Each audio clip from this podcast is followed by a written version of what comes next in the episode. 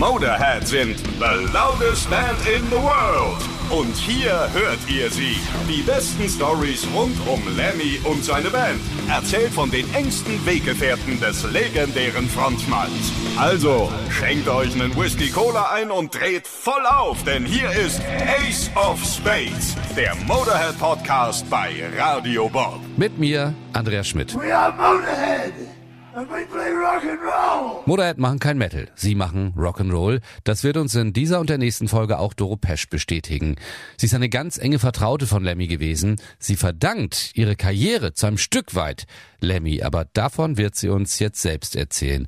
Doro, aber vorher mal, warum haben dich Motorhead so begeistert? Ach, das war einfach so einmalig. Auch den Sound konnte man mit keinem vergleichen. Die Attitude, äh, die Leute, also allen voran Lemmy, das war, das war so was Spezielles und ähm, man hat das Gefühl gehabt, wenn man die Musik gehört hat oder wenn man das Konzert gesehen hat, man fühlte sich selber so frei und ja, und Lemmy war auch einer, der hat alles gesagt, also der hat nie, nie hinterm Berg gehalten und ja, das war irgendwie so ein, ja, so ein, so ein Free Spirit und ultra cool. Ne? Also wenn man Lemmy begegnet ist, dann hat man sich auch sofort, ja, auch sofort cool gefühlt, egal wer es war und dann hat er meistens ein Zigarettchen angeboten oder ein Whisky und ja, und dann war man sich einig und irgendwie war Motorhead so so einmalig. Also so, er hat ja auch immer gesagt, es ist nicht Heavy Metal für ihn, es, es war Rock'n'Roll, weil viele haben ja gesagt, ah, Motorhead ist die geilste Metalband.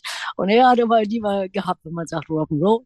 Und ja, und er war einfach ein, ein ganz toller, intelligenter, weiser, herzensguter Mensch und mit viel Power und Energie und ja, und sehr freiheitsliebend. Und das, ja, das ist auch irgendwie so, ja, im Publikum fühlt man das dann auch so. Das ist so toll gewesen.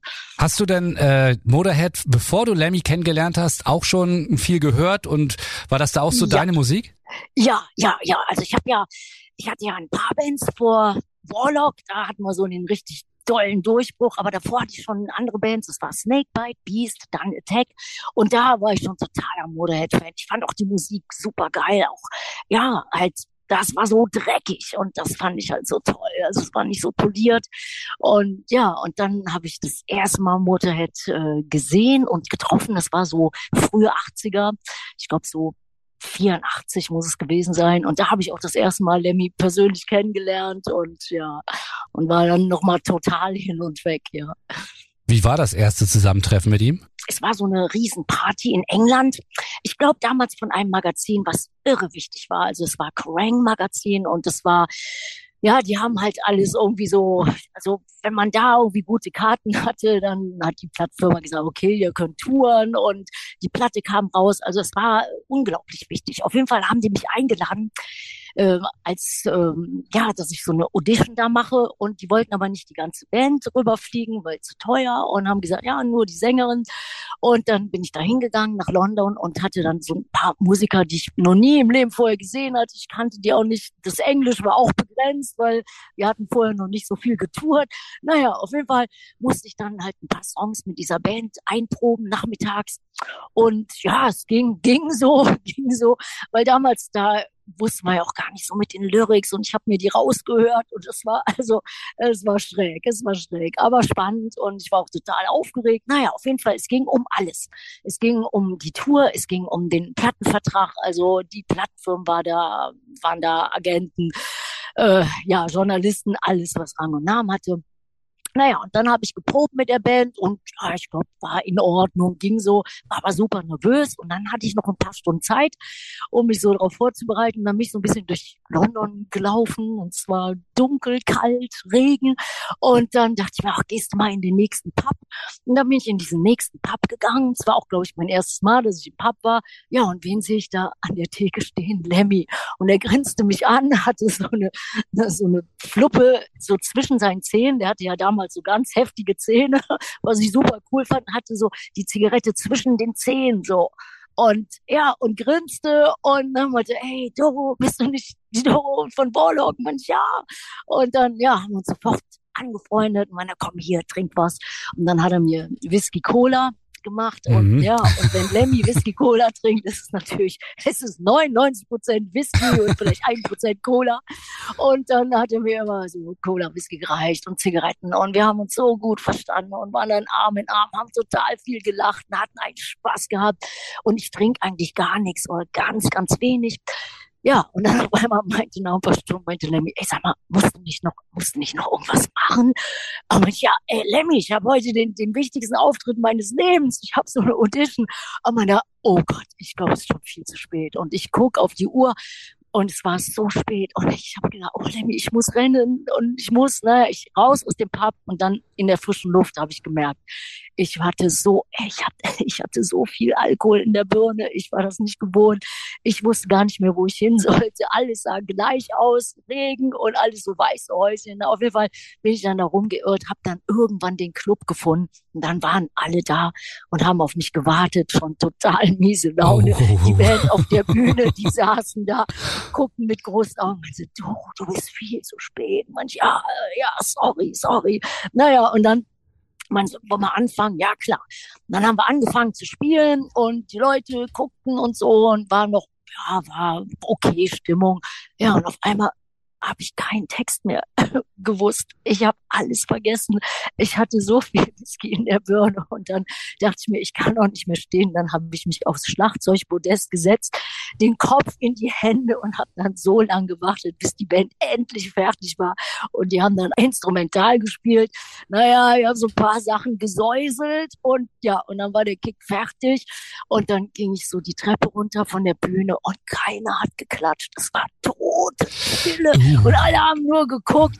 Und dann hat einer gesagt, okay, du hast jetzt gerade dein ganzes Leben versaut und deine ganze Karriere ist dir jetzt klar. Und da meinte ich, ja, aber ich bin bester Freund mit Lemmy geworden. Und dann stand Lemmy da hinter den Leuten, grinste sich einen ab, als ich halb tot war. Und dann drehten sich alle um und da stand Lemmy.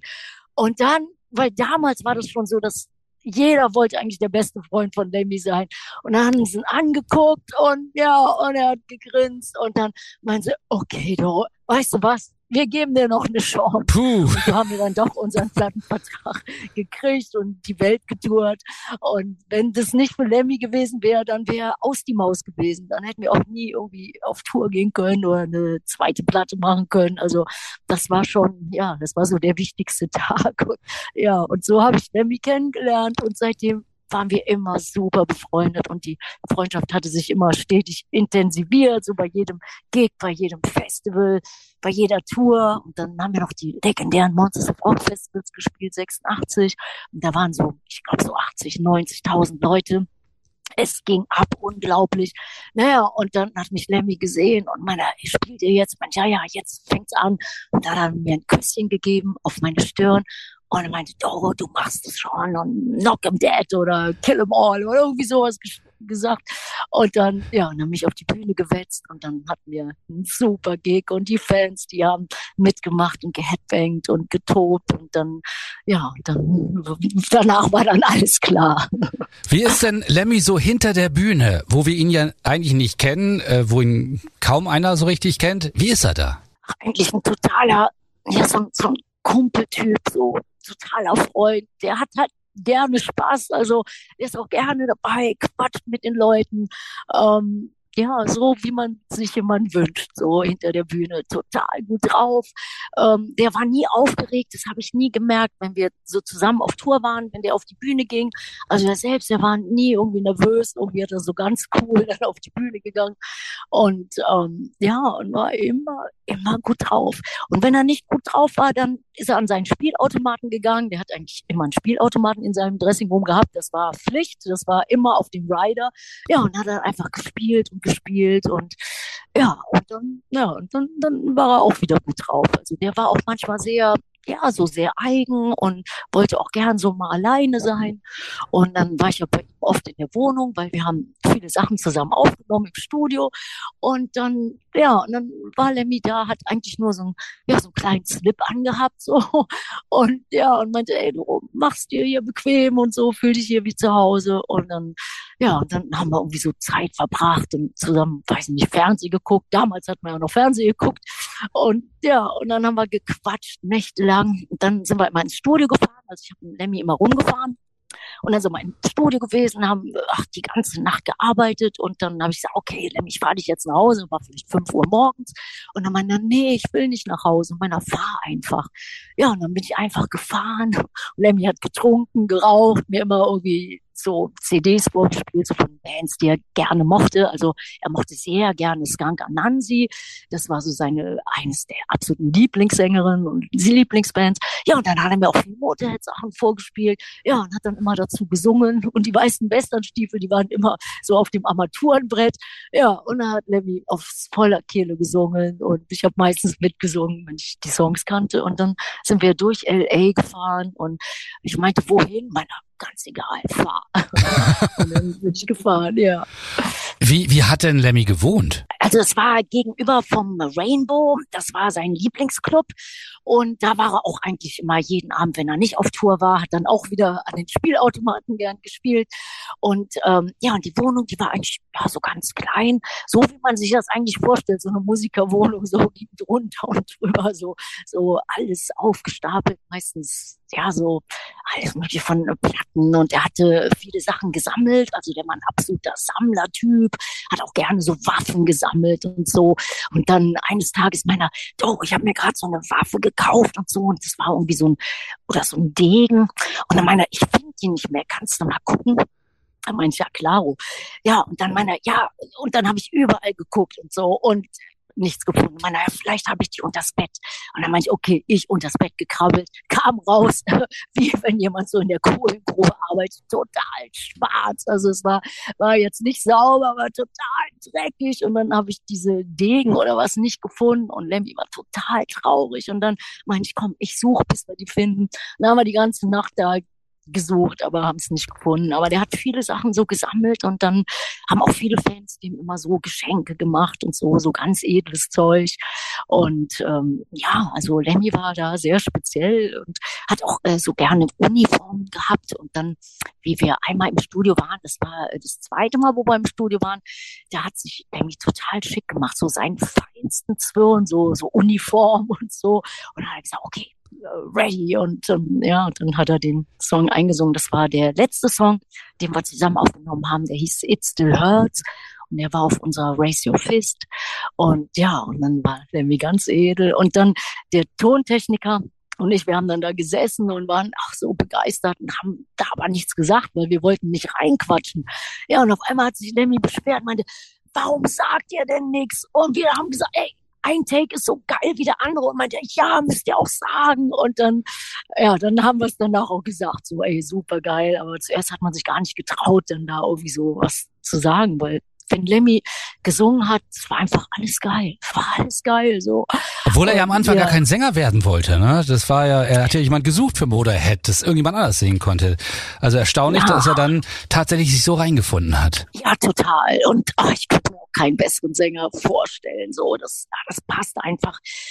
So ein Sänger mit so viel boah, so viel Ausstrahlung und Dreck in der Stimme, aber auch so viel Gefühl und, und so speziell. Also Gott sei Dank haben die keinen Sänger eingestellt. Also ich, ich liebe Lemmys Stimme so, so, ja, so rau und rauchig und, und ja, so eigen, ne? so Lemmy halt. Ne? Das heißt aber auch, wenn ich das so raushöre, du sagst so die Wohnung, beschreibst, wie die aussieht und wie sein Lebensstil ist. Aus Geld hat er sich gar nicht so viel gemacht, oder? Nee, nee, ich, äh, ich, ich glaube nicht. Die Wohnung war auch ja ganz klein, ganz klein. Man stellt sich ja so einen Rockstar ganz anders vor heutzutage. Da leben die ja nun in Villen ja. oder irgendwas, wenn man irgendwo ja, hört, ja, welcher Rockstar gerade wieder eine Villa irgendwo in Los Angeles verkauft für 20 Millionen. Und bei ihm Wahnsinn, war das ja ganz nee. anders. Also das ist ja. Ja, hey, der, der, der hat sich da überhaupt nichts draus gemacht. Und äh, ich glaube, so gegen Schluss, da hat er noch so eine Villa irgendwie gekauft. Also so, wie es ihm schon so ganz dreckig ging. Aber hat immer noch seine Wohnung da behalten.